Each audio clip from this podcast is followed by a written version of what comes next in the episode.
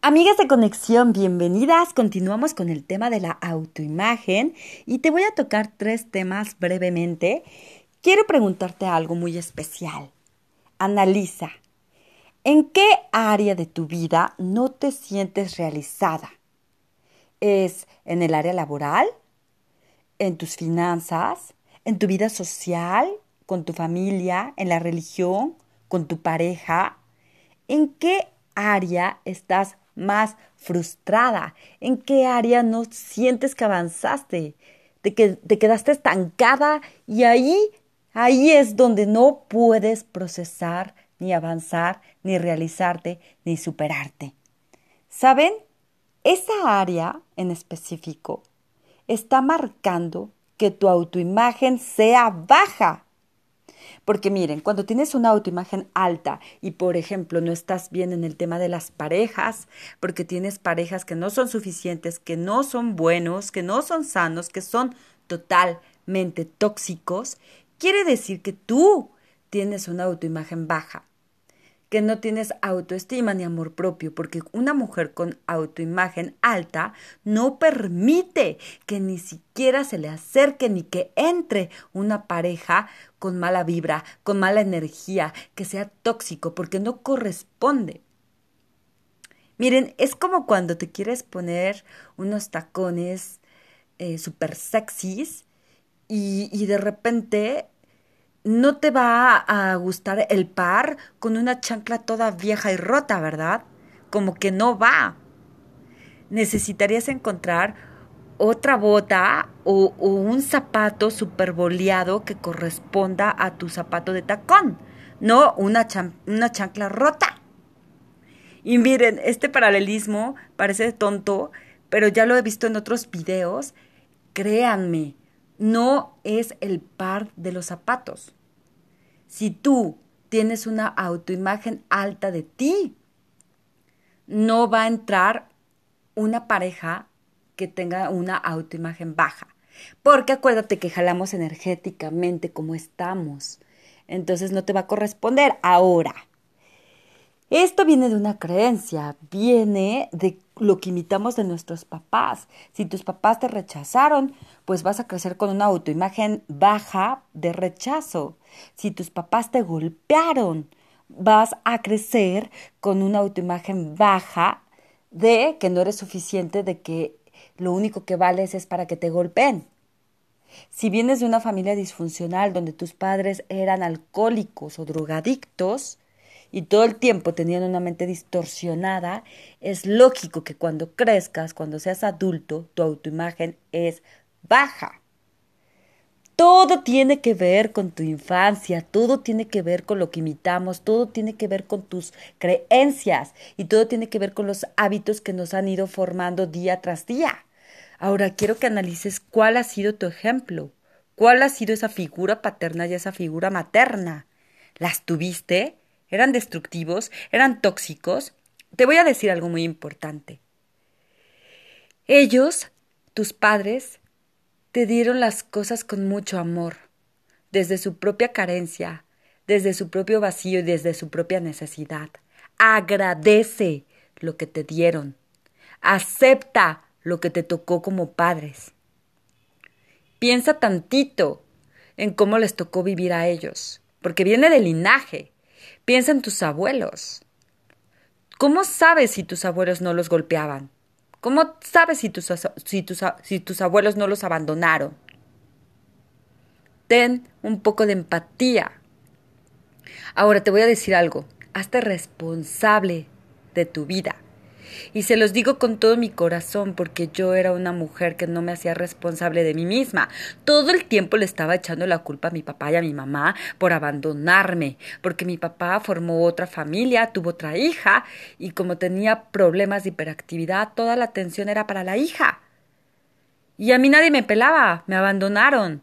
Y mi mamá todo el tiempo eh, deprimida llorando tratando de superarse, de generar ingresos para mantenerme a mí, a mi hermano y a mí. Nunca la veía, todo el tiempo estaba trabajando. ¿Qué autoimagen me correspondía? Obviamente baja, de una mujer que vivió y que nació solamente para ser abandonada. Una autoimagen baja es alguien que tiene baja autoestima, que viene desestructurada, que tiene vacíos espirituales, que tiene mucho dolor. Por eso yo te digo, te vas a ser responsable, mujer hermosa, el día de hoy, de quién eres aquí y ahora, con conciencia. ¿O le vas a seguir echando la culpa a tus papás porque te tocó alcohólicos, porque te abandonaron, porque te rechazaron, porque te golpearon, porque te violaron? Ya pasó. Dos cosas importantísimas. Aprende a perdonar y aprende a aceptar. Y después de esa raíz y de un trabajo interno de años, pero si no empiezas nunca lo vas a lograr, después de ese proceso viene la liberación, la construcción de tu ser y como por añadidura, tu autoimagen va a empezar a subir. Ahora te voy a dar un ejercicio muy poderoso. Si te tocó ese tipo de padres, agradece, acepta y perdona. Y ahora quiero que como actividad te inventes unos padres. ¡Pum!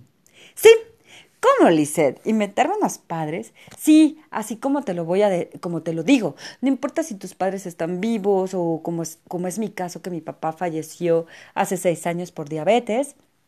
Todavía, gracias a Dios, tengo a mi madre. Pero, de todas maneras, yo me inventé mis padres.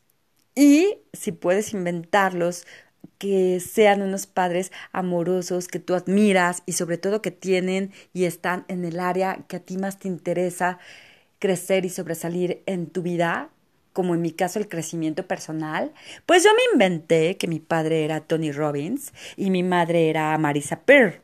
Y tú dirás, ¿y eso como para qué? Porque miren, si tus padres tenían una autoimagen baja, es lógico que por añadidura tú vas a tener una autoimagen baja. No tienes el ejemplo. Entonces, al inventar unos padres, tú todo el tiempo vas a querer superarlos, tú todo el tiempo vas a querer ser mejor que tus padres. Ahora, si son unos padres que son súper aspiracionales, que los admiras, que tienen, tienen demasiado trabajo interno, que en verdad los ves como wow, eso quiere decir que tú te vas a esforzar todos los días, que tú te vas a motivar por crecer, por mejorar, por alcanzarlos. Ah, yo soy su hija, entonces no me voy a quedar atrás, voy a aprender lo que me están enseñando. Estudio, leo, me informo. Todo el tiempo estoy como alumna aprendiendo de mis padres, de, de mis padres ficticios. Esto que te acabo de decir es poderoso. Y esto no quiere decir que dejes de amar a tus padres, esto no quiere decir que los, que los dejes de honrar. No. Simplemente es, ayúdate, ayúdate a crecer. Tu autoimagen va a ser poderosa, tu autoimagen va a ser sana y fuerte, inventando a padres. Puede ser un coach, un mentor, un actor de una película, que veas ese ejemplo de ese padre que, que admiras y que te hubiera gustado tener uno así. O puede ser el padre de algún amigo que, que lo admires, que convivas, no importa quién. Lo que sí te recomiendo es que siempre sea el mismo, para que tú puedas avanzar. Tu autoimagen, te lo prometo, va a crecer, va a sanar.